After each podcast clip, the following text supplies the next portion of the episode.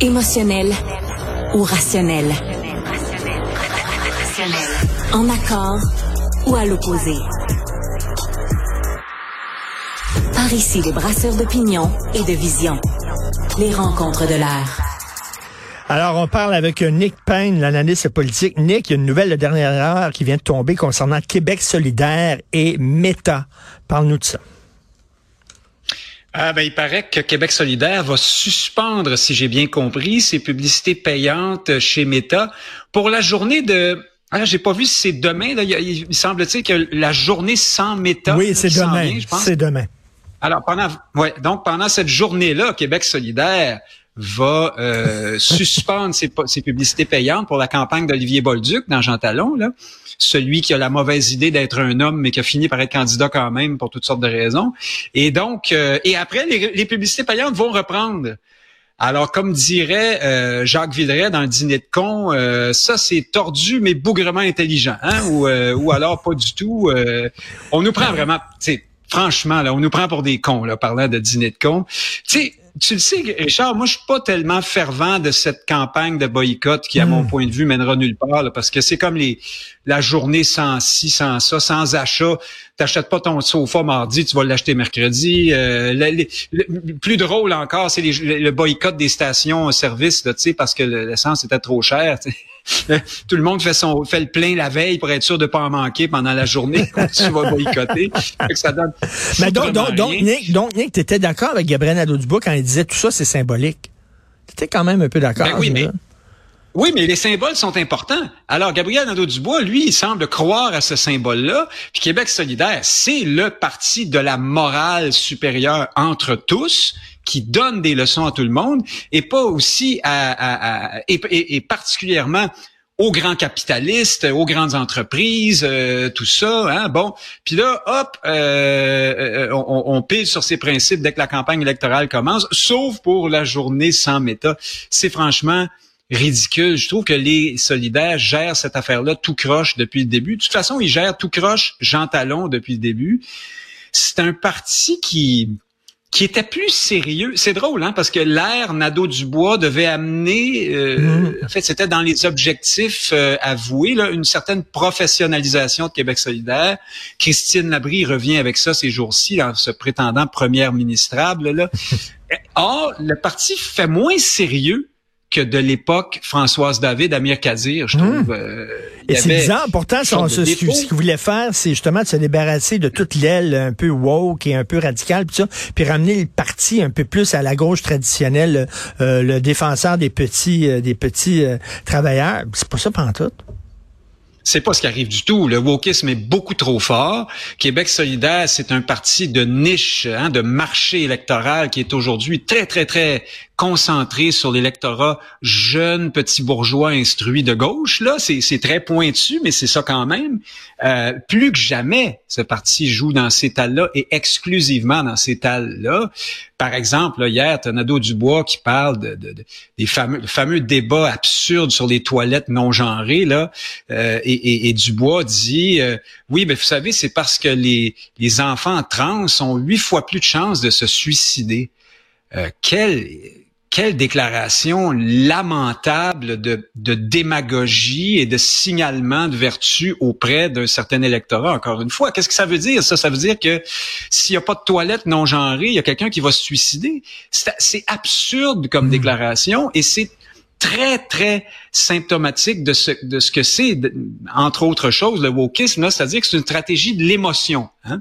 On prend pied sur des, des causes nobles, des sentiments nobles, euh, des causes incontestables, euh, pour ensuite échafauder toutes sortes de théories absconses, euh, contradictoires, qui commencent par une affaire puis qui finissent par son contraire. Puis là, tu n'as plus le droit de contester ces théories-là parce que, hey, il y a quelqu'un qui pourrait se suicider. Ben oui. Euh, ou alors, les homosexuels souffrent, ou les transgenres souffrent. À partir de la souffrance, du statut de victime et d'opprimé, on verrouille le débat. Nous avons raison puisque la cause que nous prenons en prétexte pour euh, se lancer dans notre cabale d'étalage de, de, vertu est une bonne cause. Et c'est exactement ce qu'il a fait hier. Alors, tout ça fait des ordres. Et puis, l'histoire de la journée sans méta, sérieux, là, franchement, là, arrêtez mais ça. Là, on n'en peut plus. Si t'es pas avec moi 100%, t'es contre moi 100%, mais c'est George W. Bush qui disait ça. Alors, ils, reprennent, des, extrêmes. ils reprennent exactement la même, euh, la même rhétorique. Oui, c'est ça, c'est ça, exactement. Bush le faisait au nom du patriotisme, euh, bon, de la défense de la nation, tout ça. Québec solidaire, c'est vraiment au nom de la morale et de la vertu. C'est ça qui est particulier à cette gauche-là. Et euh, ben on les voit, comme on dit, ça paraît ce jeu-là. Mais le problème, c'est que c'est très fort l'argument de l'émotion, l'argument du sentiment. Et c'est ce qui fait que tant de gens ont de la difficulté à remettre en cause. Là, aujourd'hui, c'est les thèses euh, de l'idéologie trans, l'idéologie du genre. Tu te souviens, l'idéologie du genre, il y a quelques années à peine, on nous disait, ben voyons, ça existe même pas. Maintenant, on nous dit, ah ben oui, ça existe et c'est formidable. Hein? Euh, alors, euh, ça va être pareil avec d'autres choses par la suite parce que le, débat, le débat est, interdit sur ces questions-là. Donc, euh, et tu sais, d'un côté, d'un côté, on nous dit là, il n'y a plus d'hommes, il n'y a plus de femmes, mais de l'autre côté, ça c'est un homme qui est devenu une femme. Mais donc, si c'est un homme qui est devenu une femme, c'est qu'il y a des hommes et il y a des femmes. On comprend plus rien, Christy. Oui, et ces thèses-là sont faites pour te prendre en défaut. C'est-à-dire que c'est plein d'impasses et de mots valises, de mots-clés. Quand tu arrives à une impasse dans l'argument, ah, oh, oui, mais ça, c'est parce que c'est le bidule machin lighting ou le truc chose planning. Là, tu peux plus répondre, tu sais. Et puis, les, thèses se contredisent elles-mêmes. Par exemple, euh, les stéréotypes de genre, c'est supposé être épouvantable. Or, voici un paquet de gens qui tiennent absolument à une image hyper stéréotypé de la femme. Pourquoi est-ce que c'est nécessaire si le stéréotype est pas bon de toute façon? Moi, j'y comprends rien et j'ai abandonné l'idée d'avoir l'air intelligent quand je parle de ces choses-là parce que c'est impossible. C'est fait pour que tu aies l'air con. Comme, comme, exactement, mais t'as tellement raison. Et comme ma blonde me dit souvent, elle dit, c'est bizarre, tu sais, avoir un vagin, c'est pas suffisant pour être une femme, mais avoir des fossiles puis des totons en plastique, ça, c'est suffisant pour être appelée femme. Essaie de comprendre de oui, y compris ceux qui sortent de, du, sex shop sur le boulevard de Laurentides, qui traînent à terre, là. Euh, ça, c'est une, autre affaire encore. Non, non, ce sont des thèses. La, une des quêtes du wokisme, là, à travers la quête d'étalage de, de, de vertu, c'est celle de prendre les gens en défaut. C'est celle de pouvoir, donc, traiter les autres d'inférieurs. Alors, il n'y a rien de mieux que des théories incompréhensibles pour tout le temps prendre tout le monde en défaut, tu comprends? Euh, euh, tu essaies de t'avancer un peu dans un débat sur le genre. Là, on te mélange ça avec le sexe. On est rendu dans le sexe assigné à la naissance. Le sexe, pas le genre. Alors là, même le sexe n'existe plus. Là, quand tu dis ça, tout à coup, il y en a d'autres qui sont pas d'accord avec ça, qui sont dans la même mouvance, qui disent, regardons l'espèce d'extrémiste qui se, qui se, s'inspire de DeSantis ou de je sais pas qui en Floride aux États-Unis. Tu es de l'extrême droite alors qu'on ne fait que répondre à, une partie de la thèse. Enfin bref, tout ça est un fouillis et, et c'est un piège. Mais j'aime j'aime bien ça. C'est un, un gros dîner de con. J'aime ça la façon dont tu vois ça. Écoute, euh, un tu vas dans un party d'Halloween, t'es habillé en samouraï, c'est épouvantable, c'est du racisme, euh, euh, c'est des stéréotypes et tout ça. Mais t'es un homme, tu te déguises en femme, ça c'est cool. On comprend plus rien.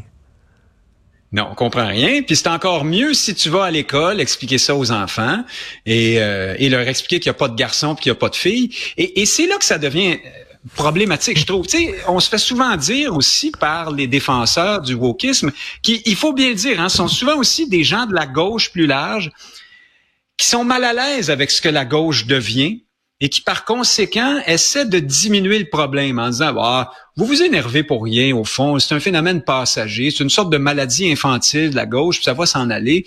Qui ça dérange qu'un prof se fasse appeler Mix Gisèle ou euh, machin truc Monestre Bolduc, tu sais? Euh, Ben qui ça dérange? Moi je vais te le dire. Là on est rendu à un point où on réalise que ces idéologies là euh, peuvent mener à la mutilation des corps. Hein? On s'en prend physiquement hmm. aux enfants. Là. On est rendu là d'une certaine façon. J'ai l'air un peu emporté en disant ça, mais c'est quand même l'aboutissement de la chose dans certains cas. Euh, et là, on commence à documenter beaucoup dans le cas de l'idéologie trans. Donc, tu as compris que je suis rendu là. Le problème des détransitionneurs ben oui. et aussi des transitionneurs qui sont qui ont transitionné mais qui demeurent en dysphorie de genre parce qu'ils sont dans une espèce de corps mutant c'est pas euh, parfait, hein, ces transitions physiques-là. Là. Euh, Et donc, par conséquent, ils sentent, ils sont pas bien là-dedans. on, on, le serait à moins, j'ai envie de dire. Euh, alors, je sais que j'y vais un pas à pas feutré ce matin. Là, je suis un peu indélicat, puis je donc. Non, mais donc, je écoute, euh, moi, je pense que tout le ras-le-bol, tu sais, toute l'histoire des toilettes mixtes, c'est, ça représente un ras-le-bol de la population qui dit, écoutez, là, à un moment donné, ça n'a pas de maudit bon sens. Je veux t'entendre. Jean-François Robert, j'ai dit, il y a un English Week au Cégep Garneau c'est pas, il n'y a, pas la mer à boire. Je commencerai pas à m'énerver puis à avoir les baguettes en l'air. Qu'est-ce que tu en penses?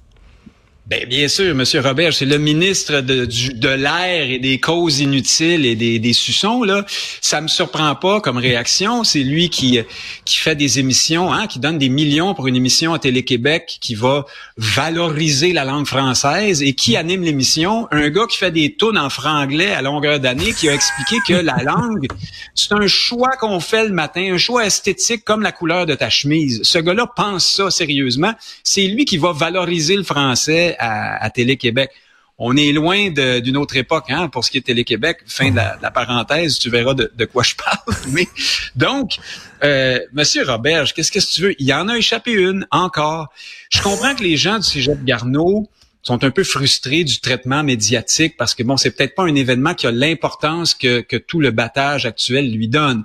Néanmoins, ça montre la déconnexion d'une partie de notre société, de nos élites, normalement, notamment dans le système d'éducation. Les, étudiants québécois, même à Québec, là, ils sont dans la English Year depuis des années. C'est l'English Week à l'année longue. Là, ils ont absolument pas besoin qu'on ajoute une semaine thématique par-dessus pour les faire parler anglais encore plus. Si on voulait être original dans nos institutions d'enseignement, on ferait une semaine du français. Ce serait déjà extraordinaire. Ça serait déjà à des années-lumière en avant de ce qu'on fait d'habitude pour le français au Québec. Là, actuellement, là, il faut le rappeler, 40 des détenteurs de diplômes d'études collégiales sont analphabètes fonctionnels. Puis là, on leur ben explique qu'il faut parler anglais euh, au cégep Garneau. Euh, yes, yes, Garneau Toaster. Ouais. Merci beaucoup, Nick Payne. Merci, toujours amusant de te parler. Salut, bonne journée.